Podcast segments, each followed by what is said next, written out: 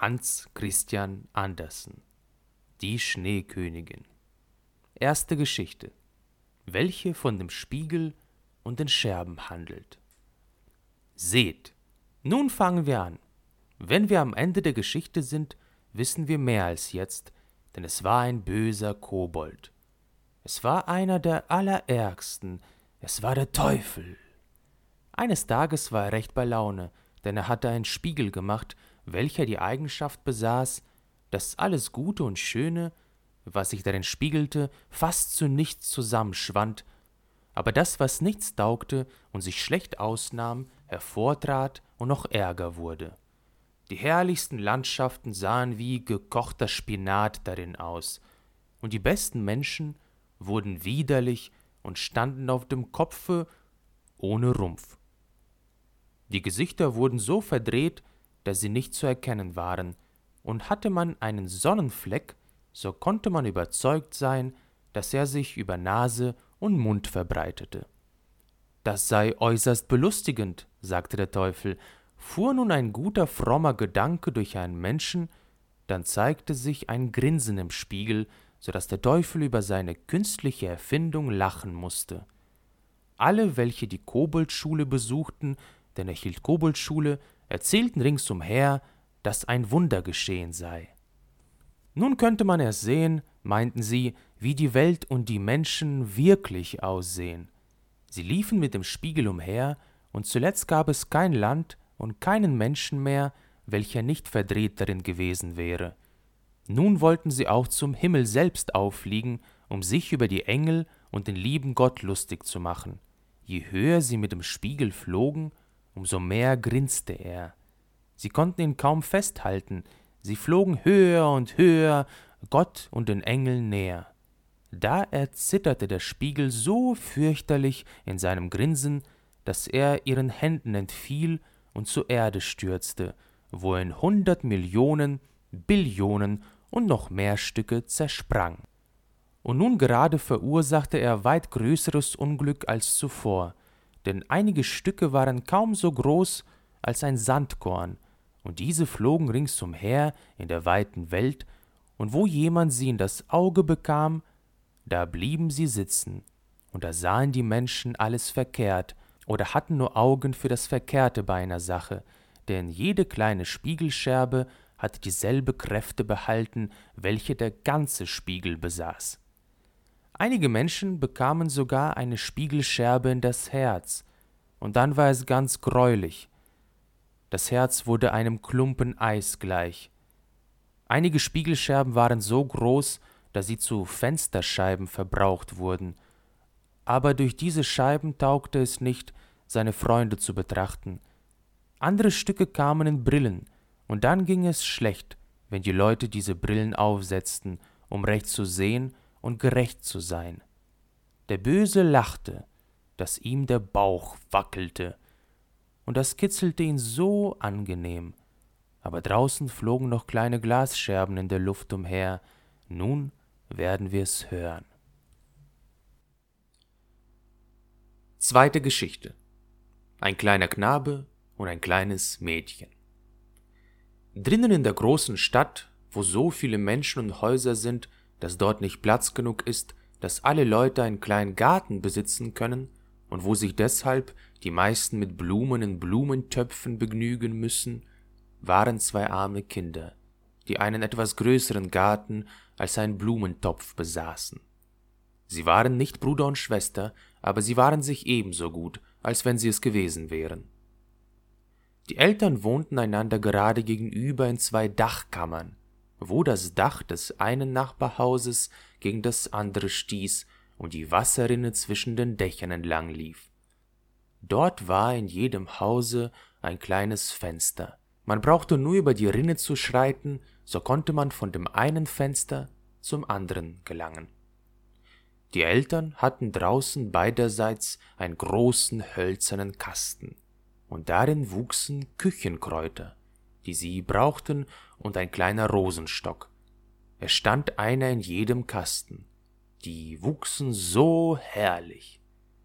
Nun fiel es den Eltern ein, die Kästen quer über die Rinne zu stellen, so dass sie fast von dem einen Fenster zum anderen reichten und zwei Blumenwellen ganz ähnlich sahen. Erbsenranken hingen über die Kasten herunter und die Rosenstöcke schossen lange Zweige, die sich um die Fenster rankten und einander entgegenbogen. Es war fast einer Ehrenpforte von Blättern und Blumen gleich. Da die Kästen sehr hoch waren und die Kinder wussten, dass sie nicht hinaufkriechen durften, so erhielten sie oft die Erlaubnis, zueinander hinauszusteigen und auf ihren kleinen Schemeln unter den Rosen zu sitzen. Da spielten sie dann so prächtig. Im Winter hatte dies Vergnügen ein Ende. Die Fenster waren oft ganz zugefroren, aber dann wärmten sie Kupferschillinge auf dem Ofen und legten den warmen Schilling gegen die gefrorene Scheibe. Dadurch entstand ein schönes Guckloch, so rund, so rund, dahinter blitzte ein lieblich mildes Auge, eines von jedem Fenster. Das war der kleine Knabe und das kleine Mädchen.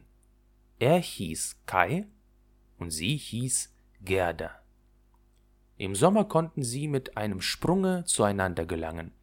Im Winter mussten sie erst die vielen Treppen hinunter und die Treppen hinauf.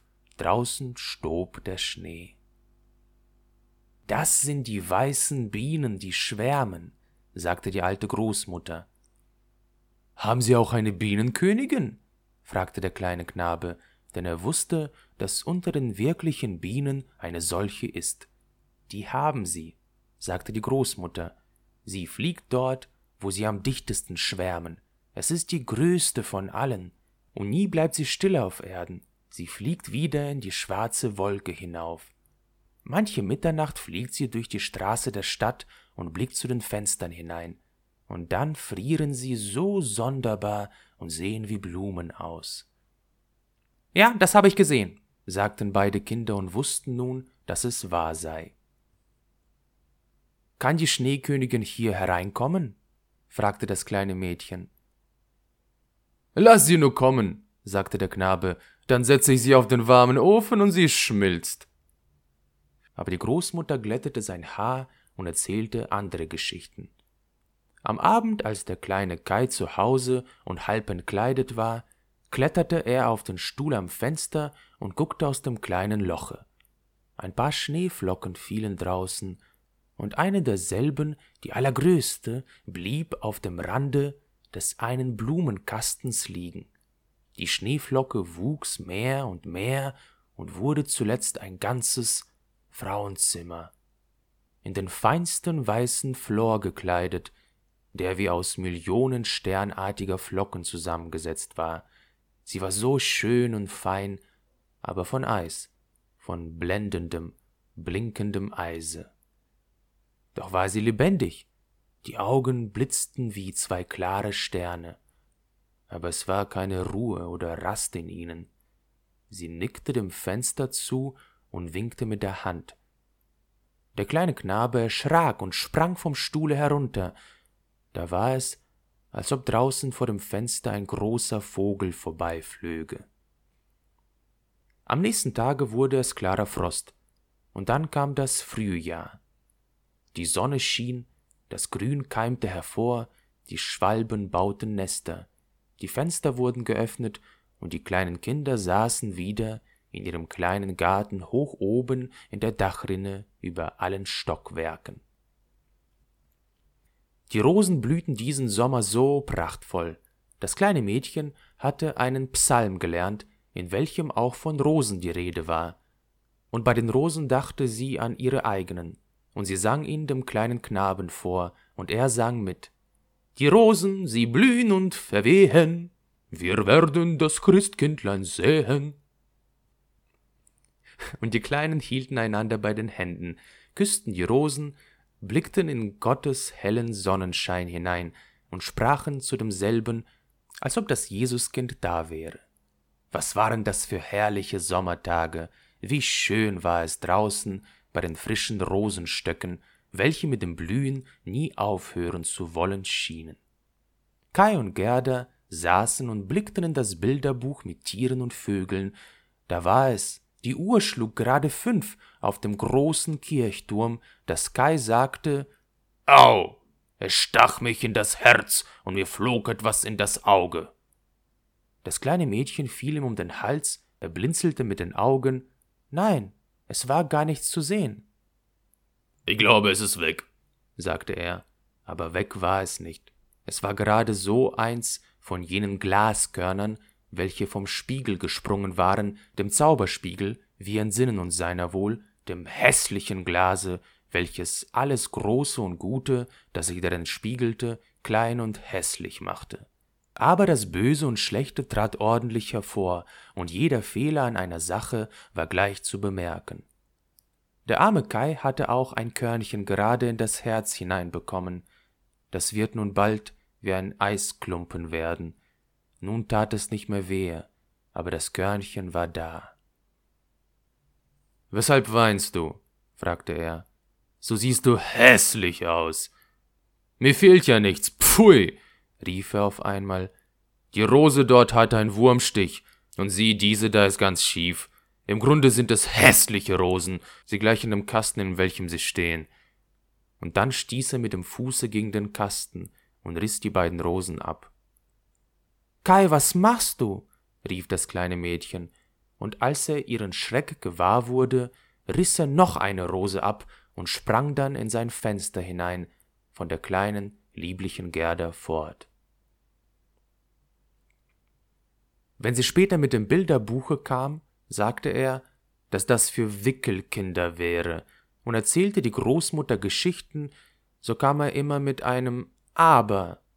Konnte er dazu gelangen, dann ging er hinter ihr her, setzte eine Brille auf und sprach ebenso wie sie. Das machte er ganz treffend, und die Leute lachten über ihn. Bald konnte er alle Menschen in der ganzen Straße nachsprechen und nachgehen. Alles, was an ihnen eigentümlich und unschön war, das wusste Kai nachzumachen, und die Leute sagten, das ist sicher ein ausgezeichneter Kopf, den der Knabe hat. Aber es war das Glas, das ihm in das Auge gekommen war, das Glas, welches ihm in dem Herzen saß. Daher kam es auch, dass er selbst die kleine Gerda neckte, die ihm vom ganzen Herzen gut war. Seine Spiele wurden nun ganz anders als früher. Sie waren so verständig. An einem Wintertage, wo es schneite, kam er mit einem großen Brennglase, hielt seinen blauen Rockzipfel hinaus und ließ die Schneeflocken darauf fallen. Sieh nun in das Glas, Gerda, sagte er, und jede Schneeflocke wurde viel größer und sah aus wie eine prächtige Blume oder ein zehneckiger Stern. Es war schön anzusehen.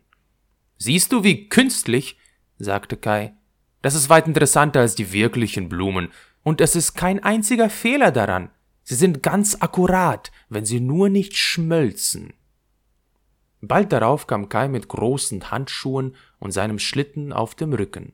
Er rief Gerda in die Ohren, ich habe Erlaubnis erhalten, auf den großen Platz zu fahren, wo die anderen Knaben spielen, und weg war er.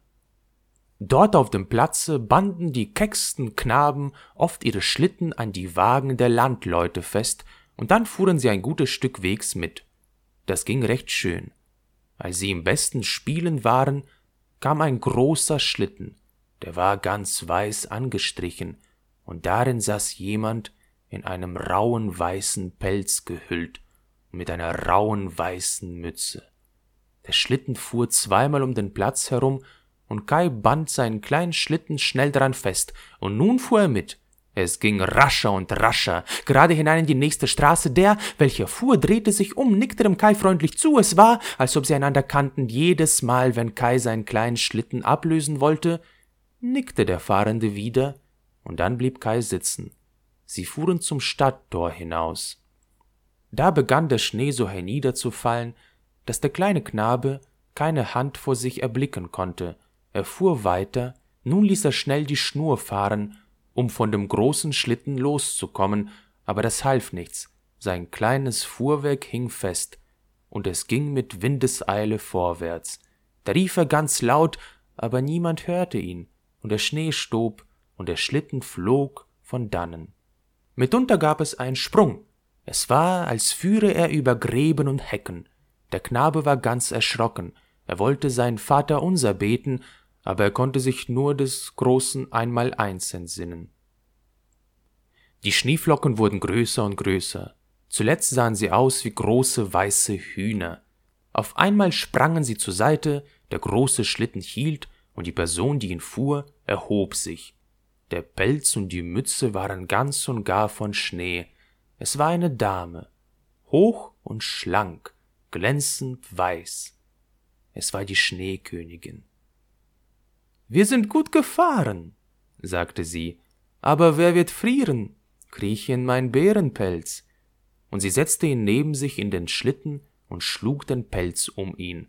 Es war, als versinke er in einem Schneetreiben. Friert dich noch? fragte sie, und dann küsste sie ihn auf die Stirn. Oh, das war kälter als Eis. Das ging ihm gerade hinein bis ins Herz, welches ja doch zur Hälfte ein Eisklumpen war. Es war, als sollte er sterben, aber nur einen Augenblick. Dann tat es ihm recht wohl.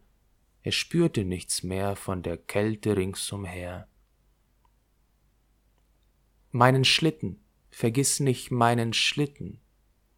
Daran dachte er zuerst, und der wurde an eins der weißen Hühner festgebunden, und dieses flog hinterher mit dem Schlitten auf dem Rücken. Die Schneekönigin küsste Kain nochmals, und da hatte er die kleine Gerda, die Großmutter und alle daheim vergessen. Nun bekommst du keine Küsse mehr, sagte sie, denn sonst küsse ich dich tot. Kai sah sie an, sie war so schön, ein klügeres, lieblicheres Antlitz konnte er sich nicht denken. Nun erschien sie ihm nicht von Eis wie damals, als sie draußen vor dem Fenster saß und ihm winkte. In seinen Augen war sie vollkommen. Er fühlte gar keine Furcht. Er erzählte ihr, dass er Kopf rechnen könne, und zwar mit Brüchen, er wisse des Landes Quadratmeilen und die Einwohnerzahl, und sie lächelte immer. Da kam es ihm vor, als wäre es doch nicht genug, was er wisse, und er blickte hinauf in den großen Luftraum, und sie flog mit ihm, flog hoch hinauf auf die schwarze Wolke, und der Sturm sauste und brauste, es war, als sänge er alte Lieder. Sie flogen über die Wälder und Seen, über Meere und Länder, unter ihnen sauste der kalte Wind, die Wölfe heulten, der Schnee knisterte, über demselben flogen die schwarzen, schreienden Krähen dahin, aber hoch oben schien der Mond so groß und klar, und dort betrachtete Kai die lange, lange Winternacht. Am Tage schlief er zu den Füßen der Schneekönigin.